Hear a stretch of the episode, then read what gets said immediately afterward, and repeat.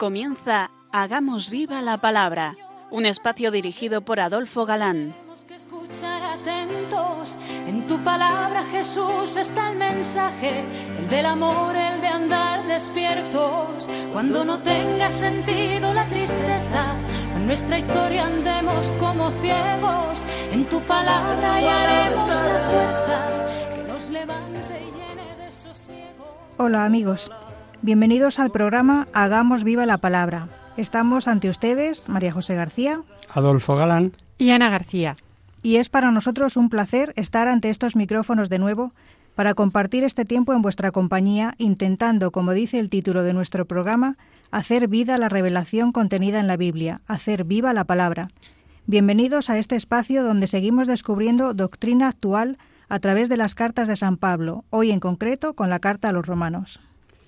Terminábamos hace 15 días eh, con esa mini introducción que hicimos de la carta de San Pablo a los de Roma y hoy comenzamos a estudiar en detalle esta carta que está llena de doctrina y contenidos la mar de interesantes y nada mejor que empezar leyendo los primeros versículos de la carta que constituyen el saludo. Pablo, siervo de Cristo Jesús, apóstol por vocación, escogido para el Evangelio de Dios, que había ya prometido por medio de sus profetas en las santas escrituras acerca de su Hijo, nacido del linaje de David según la carne, constituido Hijo de Dios con poder, según el Espíritu de Santidad, por su resurrección de entre los muertos, Jesucristo Señor nuestro, por quien recibimos la gracia y el apostolado, para pre- predicar la obediencia de Dios a gloria de su nombre entre todos los gentiles, entre los que os contáis también vosotros, llamados de Jesucristo, a todos los amados de Dios que estáis en Roma, santos por vocación, a vosotros gracia y paz de parte de Dios nuestro Padre y del Señor Jesucristo. Se presenta Pablo en esta carta como siervo de Cristo Jesús. Pablo es judío, conocedor de su pueblo, y sabe que como siervo se designaban a los elegidos de Israel, aquellos cuya vida estaba dedicada a servir a Dios. En ese sentido lo dice. Palabra muy empleada por los profetas. Vengará la sangre de mis siervos, los profetas. Leemos, por ejemplo, cuando ungieron al rey Jehú o también para otros consagrados como Moisés, como dijiste por boca de tu siervo Moisés, se lee en la oración de Salomón. Y cuando la repatriación del cautiverio de Babilonia en boca de Nehemías, leemos, Aquí tienes a tus siervos y a tu pueblo. presentándose de esta forma, no lo hace como un simple cristiano, sino como algo más particular. Y por eso dice él llamado al apostolado y elegido para evangelizar, o sea, como lo fueron los doce.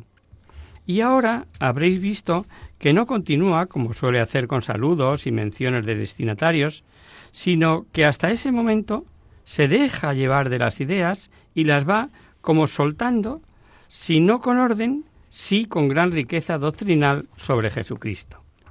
Profetizado, descendiente de David según la carne, constituido, hijo de Dios por el que hemos recibido la gracia, hijo de David e hijo de Dios. He ahí sus dos naturalezas, la divina y eterna igual al Padre, y la humana, nacido de mujer de la estirpe de David. Choca la expresión constituido hijo de Dios en poder, según el Espíritu de Santidad, a partir de la resurrección de entre los muertos. Hay varias interpretaciones, pero en todas, como es indiscutible, se parte de que no puede ponerse en duda la preexistencia de Jesucristo, siendo tantas y tan repetidas las revelaciones que no acabaríamos de dar citas y más citas. Mucho puede ayudar a interpretar lo que el mismo Pablo, veremos, escribe a los filipenses, refiriéndose al Hijo de Dios. Siendo de condición divina, se anonadó, tomando la forma de siervo. literal, existiendo en forma de Dios. Además, no olvidemos que en la predicación cristiana la efusión del Espíritu Santo sobre el mundo por Jesucristo formaba parte como, como elemento esencial de la, de la exaltación de Cristo. No precisa explicación el que al dirigirse a los, a los cristianos diga llamados a ser santos, pues sabemos no es en el sentido que hoy usamos la palabra exclusivamente para los santos canonizados. Entonces se usaba para todos los bautizados como elegidos de Dios. También se empleaba en sentido de vocación. O sea, más que entender llamados santos, el sentido es llamados a ser santos. Importante de estos versículos es que Pablo, diga de Jesucristo nuestro Señor. Fórmula plena que señala al Hijo de Dios encarnado, glorificado, lleno de poder divino, el cual los fieles adoran, y ya sabemos, y se ha repetido, que nadie puede decir que Jesús es el Señor si no es por acción del Espíritu Santo. Por supuesto que todos los cristianos por la fe, el bautismo y el sello del Espíritu Santo forman un pueblo santo. La fórmula empleada Dios nuestro Padre y del Señor Jesucristo parece formada por Él y la emplea en todas sus cartas menos la que envía a Timoteo. Pero sigamos leyendo. Ante todo, doy gracias a mi Dios por medio de Jesucristo, por todos vosotros, pues vuestra fe es alabada en todo el mundo. Porque Dios, a quien venero en mi espíritu predicando el Evangelio de su Hijo, me es testigo de cuán incesantemente me acuerdo de vosotros, rogándole siempre en mis oraciones, si es de su voluntad, encuentre por fin algún día ocasión favorable de llegarme hasta vosotros, pues ansío veros, a fin de comunicaros algún don espiritual que os fortalezca, o más bien para sentir entre vosotros el mutuo consuelo de la común fe, la vuestra y la mía. Pues no quiero que ignoréis, hermanos, las muchas veces que me propuse ir a vosotros, pero hasta el presente me he visto impedido, con la intención de recoger también entre vosotros algún fruto, al igual que entre los demás gentiles. Me debo a los griegos y a los bárbaros, a los sabios y a los ignorantes. De ahí mi ansia por llevaros el Evangelio también a vosotros, habitantes de Roma. Pablo manifiesta a los romanos conocer la buena reputación que tienen por su fe, el continuo recuerdo que de ellos tiene en sus oraciones y el deseo y esperanza de visitarlos pronto. Ya sabemos que Pablo no acostumbra a evangelizar iglesias no fundadas por él, y advertimos por qué Roma podía ser una excepción. Y adelanta que se debe tanto a los griegos como a los bárbaros, a los sabios como a ignorantes, y un exquisito detalle, con suma delicadeza, les anticipa que servirá de consuelo la mutua comunicación de la fe común. Claramente anticipa a continuación el tema del que va a tratar y comienza con una magnífica definición de Evangelio.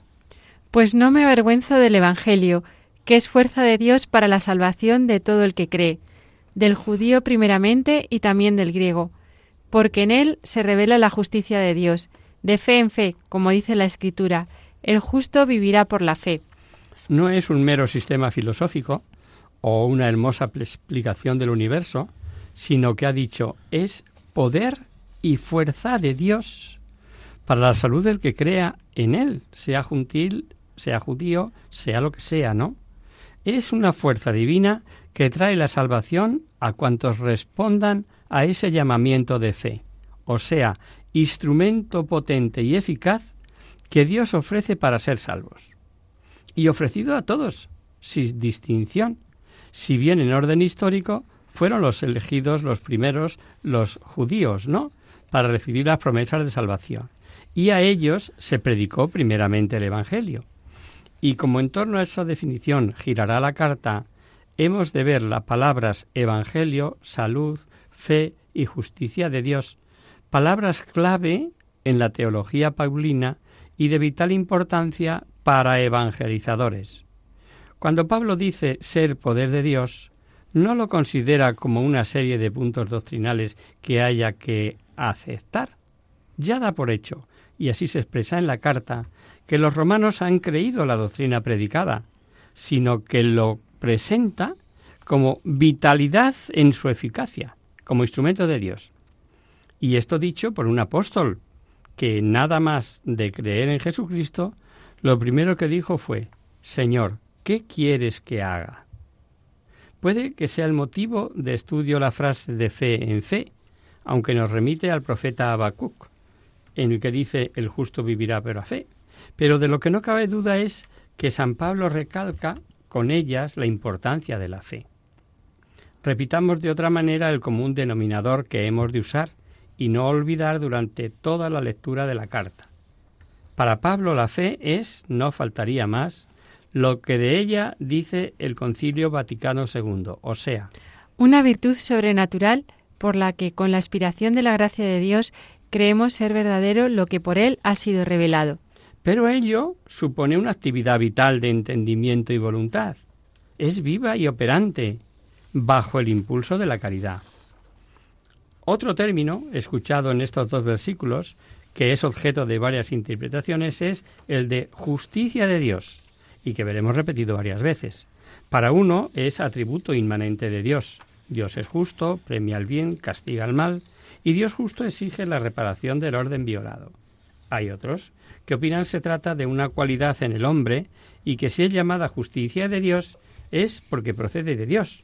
O sea, sería un don con el que Dios justifica al hombre, lo que llamamos gracia santificante. Pero como hay otras citas que dan lugar a, a otras interpretaciones, así están las cosas. No pocos interpretan el término como una justicia punitiva de Dios en la mm, terrible pasión y muerte de su Hijo. Otros intentan buscar unidad o amparar varias interpretaciones en términos de justicia de Dios. Y finalmente diremos que no falta autores que dan como único sentido el de justicia salvífica, tantas veces anunciada por los profetas en relación con la salud mesiánica, opinión considerada como sólidamente fundada. Y antes de abordar San Pablo el, término de, o el tema de justicia de Dios revelada en el Evangelio y queriendo hacer ver la necesidad de tal justicia, presenta el estado ruinoso de la humanidad, tanto entre los gentiles como entre los judíos, todos bajo el peso del pecado, inmersos en las consecuencias del mismo, permitiendo Dios, en el mal uso de nuestra libertad, el oscurecimiento y entrega a los vicios más infames. Leamos. En efecto, la cólera de Dios se revela desde el cielo contra toda impiedad e injusticia de los hombres que aprisionan la verdad en la injusticia. Pues lo que de Dios se puede conocer está en ellos manifiesto. Dios se lo manifestó. Porque lo invisible de Dios desde la creación del mundo se deja ver a la inteligencia a través de sus obras, su poder eterno y su divinidad, de forma que son inexcusables, porque habiendo conocido a Dios, no le glorificaron como a Dios ni le dieron gracias, antes bien se ofuscaron en sus razonamientos, y en su insensato corazón se entenebreció. Jactándose de sabios, se volvieron estúpidos. Cambiaron la gloria del Dios incorruptible por la representación en forma de hombre corruptible, de aves, de cuadrípedos, de reptiles. Hay como dos cuadros en este primero que hemos escuchado señala el origen del mal, en el segundo, que escucharemos, pinta el espantoso estado de degradación moral al que los gentiles habían llegado. Muy importante lo que San Pablo dice. Efectivamente, los gentiles no habían tenido la revelación positiva que Dios concedió a los judíos, pero hay una revelación de suma importancia y que analizando con imparcialidad vemos que es de una lógica aplastante. La existencia de Dios queda claramente manifestada por la creación, es visible a todos. Vamos a hacer ahora una pequeña pausa si os parece.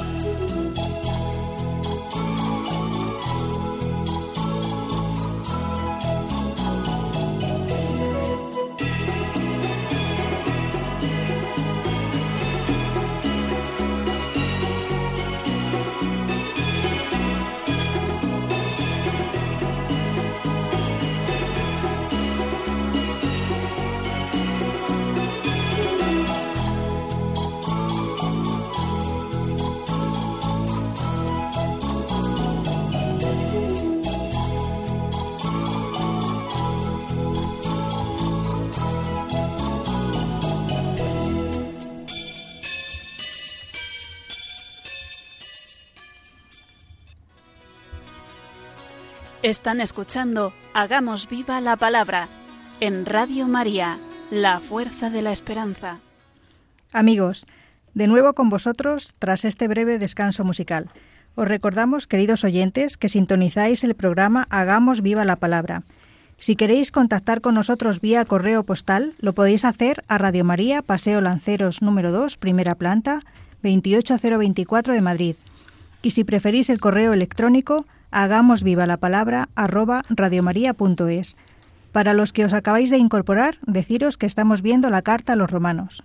Y concretamente el capítulo 1, donde Pablo pinta la insensatez de los hombres que conociendo a Dios, su existencia, no le dan gracias y se animalizan, por decirlo de algún modo. Pero no solo su existencia, sino que sus atributos, atributos invisibles, las perfecciones de Dios, quedan descubiertas a la reflexión de la inteligencia merced a las obras. Y entre estas perfecciones Pablo enumera su poder eterno y su divinidad. A cualquiera que presuma de ateo, se le puede decir que cree más o que admite más en cuanto lo él considera fe que cualquier creyente en Dios, porque ante la creación, al menos en su parte visible, quiera o no quiera, forzosamente ha de creer una de estas dos posibilidades. O todo es cuanto ve y conoce, todo eso que ve y conoce, se ha hecho solo, o todo eso cuanto ve y conoce es eterno. En los dos casos, y no tiene otro remedio que elegir uno, cree más quien no puede aceptar que algo se haga solo o que algo sea eterno, de no ser muy superior a lo creado, claro. San Pablo asegura que son inexcusables, ofuscándose en sus vanos razonamientos, cuya locura les ha llevado tan lejos que cambiaron la gloria de Dios inmortal por ídolos que representan al hombre, animales o cosas creadas. Por eso Dios los entregó a las apetencias de su corazón hasta una impureza tal que deshonraron entre sí sus cuerpos, a ellos que cambiaron la verdad de Dios por la mentira, y adoraron y sirvieron a la criatura en vez del Creador, que es bendito por los siglos. Amén. Por eso los entregó Dios a pasiones infames, pues sus mujeres invirtieron las relaciones naturales por otras contra la naturaleza. Igualmente los hombres, abandonando el uso natural de la mujer, se abrasaron en deseos los unos por los otros, cometiendo la infamia de hombre con hombre, recibiendo en sí mismo el pago merecido de su extravío. Y como no tuvieron a bien guardar el verdadero conocimiento de Dios, entrególos Dios a su mente insensata, para que hicieran lo que no conviene, llenos de toda injusticia, perversidad, codicia, maldad, henchidos de envidia, de homicidio, de contienda, de engaño, de malignidad, chismosos, detractores, enemigos de Dios, ultrajadores, altaneros, fanfarrones, ingeniosos para el mal, rebeldes a sus padres, insensatos, desleales, desamorados y despiedados, los cuales, aunque conocedores del veredicto de Dios, que declara dignos de muerte a los que tales cosas practican, no solamente las practican, sino que aprueban a los que las cometen. ¿A qué os suena? Pues bien, usando Pablo esa manera tan del pueblo judío de poner como voluntad activa en Dios lo que es voluntad permisiva, dice que Dios les entregó en una palabra, y por no explicar de nuevo lo que ya os hemos dado a conocer en otras ocasiones, eso equivale a decir que Dios les dejó con las consecuencias propias de su maldad. Permitió que su libre voluntad ha elegido, no que entregó directamente. Subordinando la razón a las pasiones sensitivas, acabaron por hundir al ser humano en el cuadro de pasiones que Pablo tan extraordinariamente nos ha pintado. No se puede decir ni más ni mejor sobre la degradación moral del mundo gentil. Es muy interesante ver que los pecados enumerados por Pablo entran todos dentro de la segunda parte del Decálogo, que regulan las relaciones con nuestros semejantes. Fijaos que ese permitir o ese entregar Dios a esas aberraciones son como consecuencia de no haberse preocupado en adquirir un conocimiento más profundo de Dios. Ay amigos, cuántas ignorancias culpables. El desconocer a Dios tiene consecuencias. las sufrimos actualmente. Ved, si no, de dónde proceden los desahucios, las muertes de inocentes, las agresiones personales, etcétera, etcétera. De la avaricia, del robo sin medida, del egoísmo, de la lujuria. Pablo, sin orden alguno, ha enumerado una serie de pecados que no difieren de los que hoy comete nuestra sociedad. Y como entonces dice San Pablo, también hoy, y puede que esto sea lo peor, no sólo que se cometan, sino que se aplaude a quienes lo hacen. Ved hoy en nuestra sociedad si no da rango para salir en las revistas del corazón el ir cambiando las llamadas CES. Cambian cada dos por tres de casa, de coche y de compañero o compañera.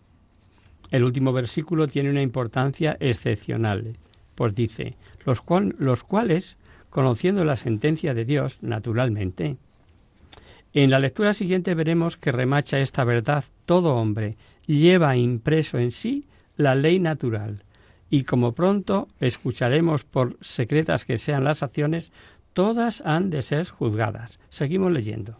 Por eso no tienes excusa quien quiera que seas. Tú que juzgas, pues juzgando a otros, a ti mismo te condenas, ya que obras esas mismas cosas que tú juzgas y sabemos que el juicio de Dios es según verdad contra los que obran semejantes cosas.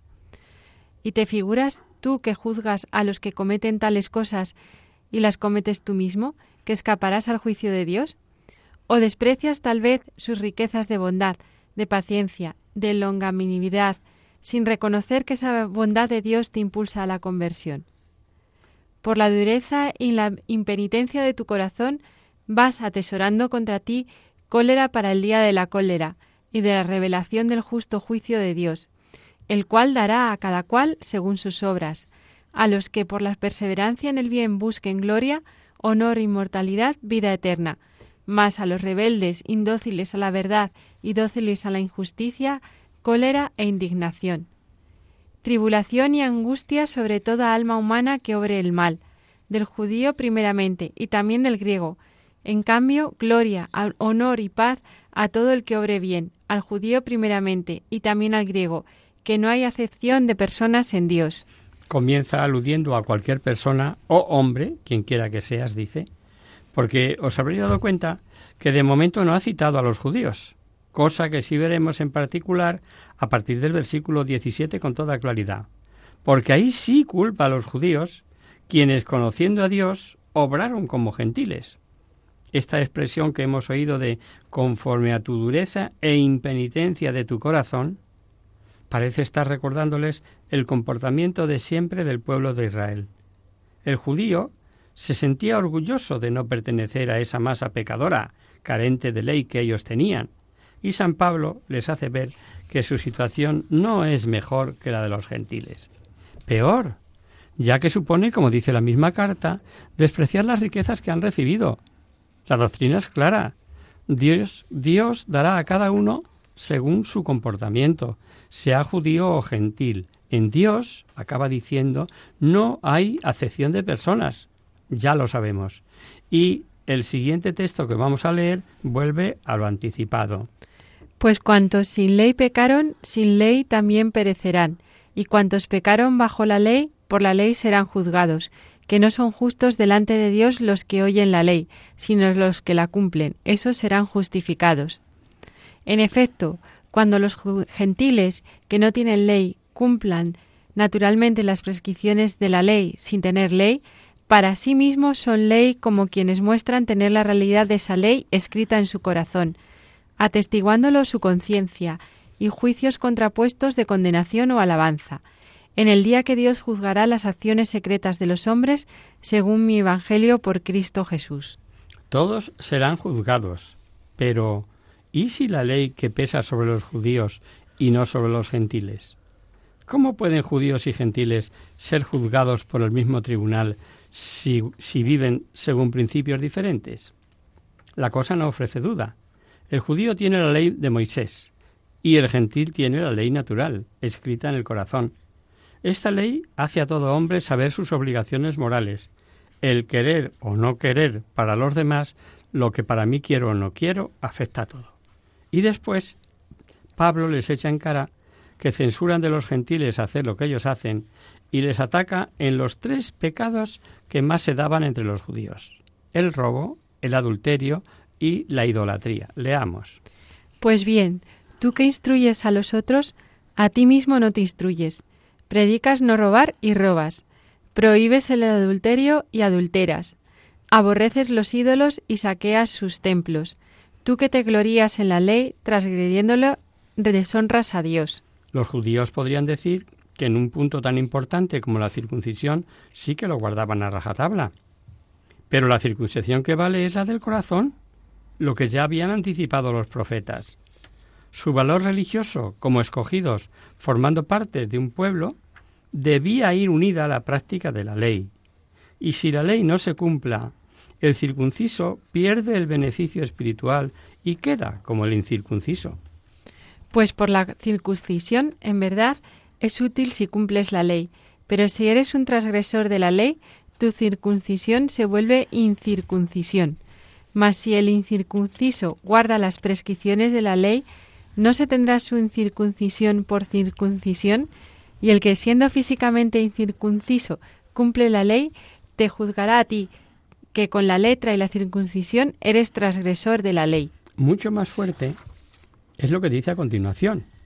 Un incircunciso, si observa los preceptos de la ley natural, será considerado por Dios como hijo de la alianza, partícipe de las promesas mesiánicas, merecedor de la vida eterna. Lo que vale para Dios es lo que hay dentro del corazón. Escuchemos.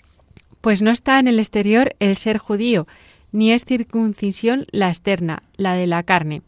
El verdadero judío lo es en el interior, y la verdadera circuncisión la del corazón, según el espíritu y no la letra. Ese es quien recibe de Dios la gloria y no de los hombres. Y esta verdad debemos considerar a los cristianos frente a los no cristianos, que al no conocer a Cristo serán salvos si guardan la ley natural. Es la respuesta a esa pregunta que tantas veces nos hacen. ¿Se salvarán los no cristianos, los no bautizados? Bueno, como toda la carta gira en torno a la misma idea con distintos matices, volvemos a escuchar que todos, judíos y gentiles, pueden ser reos ante el tribunal de Dios. Se vale Pablo de una forma, fórmula perdón, usada a base de preguntas y respuestas. Leamos el comienzo del capítulo tercero. ¿Cuál es, pues, la ventaja del judío? ¿Cuál la utilidad de la circuncisión? Grande de todas las maneras. Ante todo, a ellos les fueron confiados las promesas de Dios.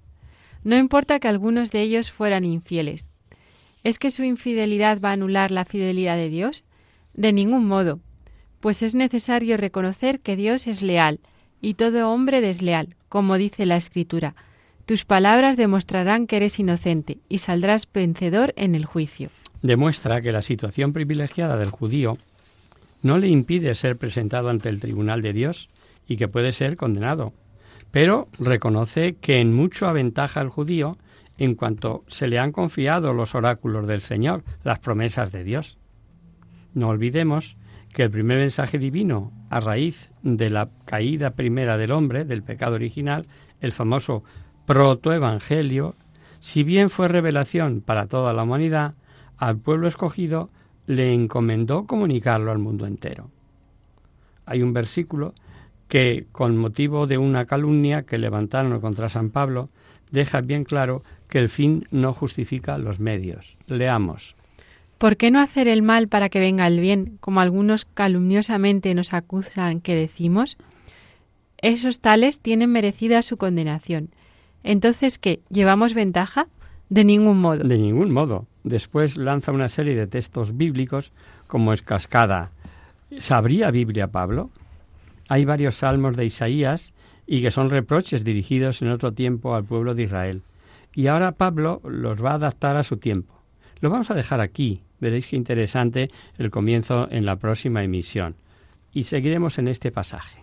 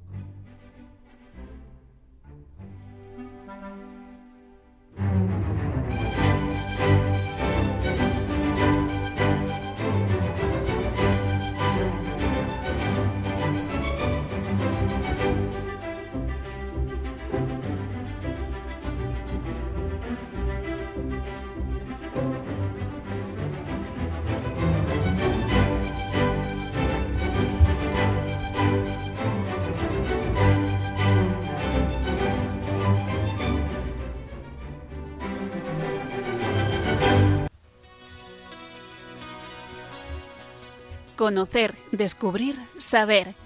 En Hagamos Viva la Palabra. Comenzamos nuestro espacio de conocer, descubrir, saber, y siguiendo con la explicación sobre valores en una sociedad que en general carece de ellos, o precisamente brillan por su ausencia y sabiendo que resultan útiles a todos, pero en particular a padres y educadores. Hoy abordamos uno nuevo. La generosidad. En esta época nuestra, que salta como valores supremos la comodidad, el éxito personal y la riqueza material, la generosidad aparece como aquello que solo practican los pringaos de turno y al que solamente le vemos su valor si la he experimentado en primera persona, si ha sido practicada conmigo, y como algo que verdaderamente vale la pena en esta vida. Tal vez, solamente cuando hacemos mentalmente el cuento de la lechera, nos atrevemos a ser generosos en la hipótesis de lo que daríamos si nos tocara la lotería, por ejemplo. Pero enseguida bajamos de nuestro posible sueño y el egocentrismo nos lleva a la infelicidad, aunque la sociedad actual nos quiera persuadir de lo contrario. Quienes realmente han hecho algo que ha valido la pena en la historia de la humanidad han sido los seres más generosos, cuando la atención se vuelca hacia el yo, se acaba haciendo un doble daño, a los demás, puesto que se les pasa por encima, y a uno mismo, porque a la postre se queda solo. Pero, ¿qué es generosidad? ¿Es dar limosna a un niño de la calle? ¿Es invertir mi tiempo en obras de caridad? Sí, definitivamente, eso es generosidad. Pero también es generosidad escuchar al amigo en sus desventuras y venturas, Generosidad también es llevarle un vaso de agua al hermano, hermana, padre, madre, esposo, esposa, hijo o hija. Generosidad es pensar y actuar hacia los demás hacia afuera, no hacia adentro.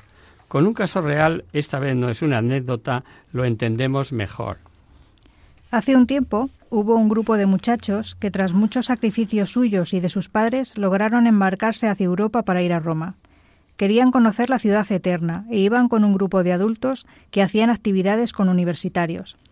El recorrido era agotador, una agenda muy apretada, ir corriendo de aquí para allá, muchas horas de autobús, unas caminatas interminables.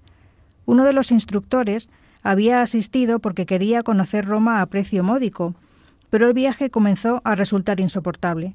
Cuando llegaron a Madrid, su alojamiento estaba a 45 minutos de la capital española. Cuando llegaron, estaba lloviendo y el autobús no pudo pasar en un caminito, así que todos tuvieron que bajar porque el albergue se encontraba algunos kilómetros cuesta arriba. Hubo que bajar equipaje y cargarlo bajo la lluvia. Cuando llegaron a su destino, decidieron tomar un baño y el agua estaba fría. Este era el comienzo de un viaje que duraría casi tres semanas, y lo peor estaba aún por llegar.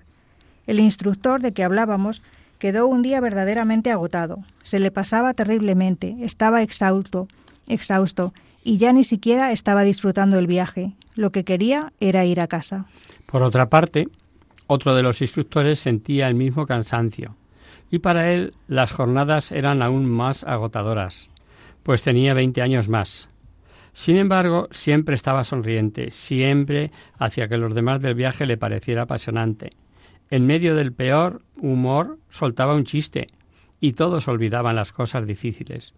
Este instructor aprovechaba cada oportunidad para hablar con cada uno de los chicos, les preguntaba qué hacían, se preocupaba por ellos, y cuando no decía algún chiste o se enteraba de los intereses de aquellos muchachos, los cuidaba silenciosamente, asegurándose de que el autobús no dejara a ninguno, viendo si estaban abrigados, o regalándole a alguno de ellos un chicle o similar. Los dos instructores hicieron el mismo viaje, uno lo pasó pésimo, el otro fue increíblemente feliz. ¿Cuál fue la diferencia? La generosidad. El instructor generoso no tenía ni siquiera tiempo de pensar en que la jornada era agotadora, y a pesar de que sus pies le recordaban que el día había sido una larguísima caminata, el viaje estaba siendo de utilidad a los muchachos y para él esa era la mejor recompensa. Al preocuparse de los demás solucionaba dos problemas, los de los muchachos que necesitaban atención y los suyos propios.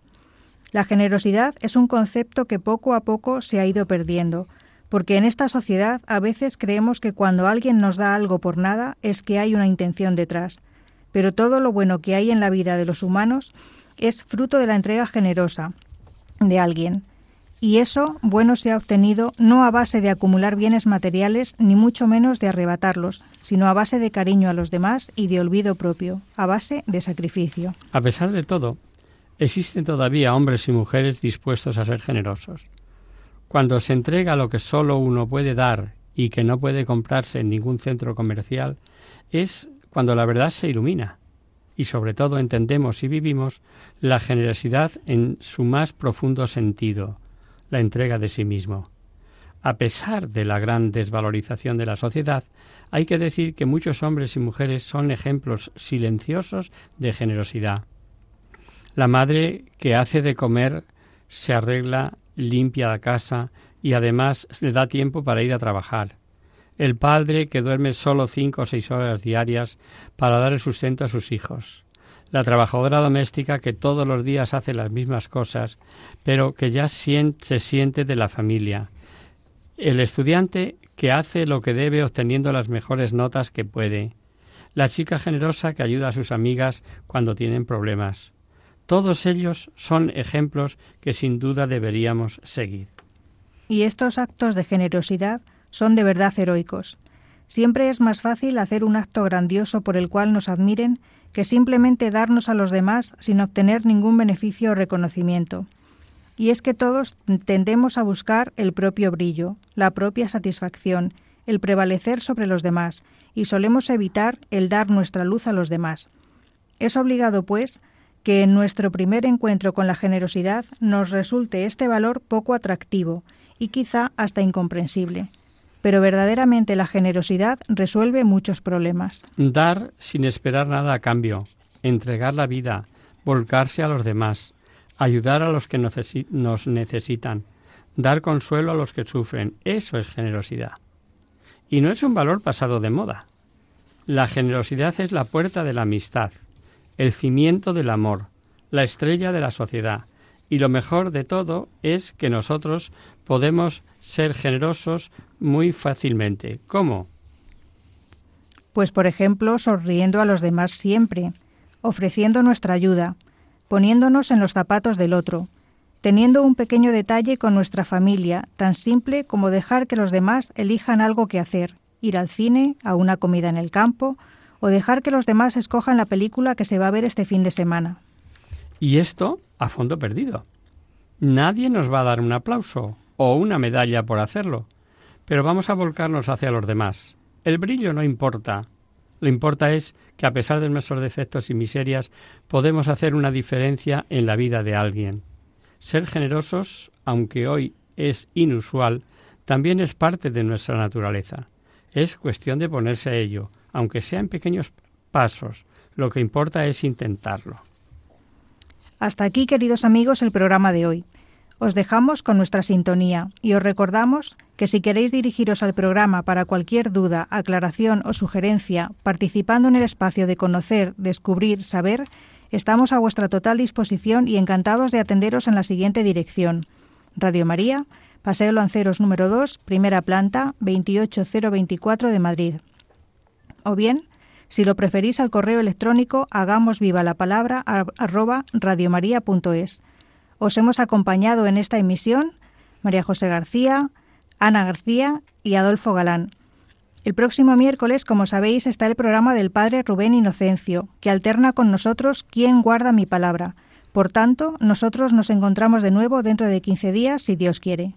Con un programa en el que veremos la detallada doctrina acerca de la fe de San Pablo, y habla de la adhesión al plan divino que no queda en el mero acto intelectual, sin traducirse en obras, para todos, y dice que no hay más que un solo Dios, que justificará a los circuncisos en virtud de la fe y a los incircuncisos por medio de la fe, y pone al padre Abraham como modelo de la fe.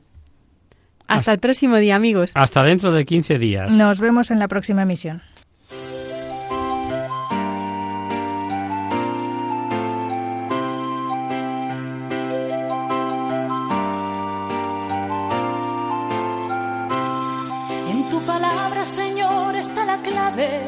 Solo tenemos que escuchar atentos. En tu palabra, Jesús, está el mensaje, el del amor, el de andar despierto. Así concluye Hagamos viva la palabra con Adolfo Galán. Andemos como ciegos en tu palabra y haremos la fuerza que nos levante y llene de sosiego. Ojalá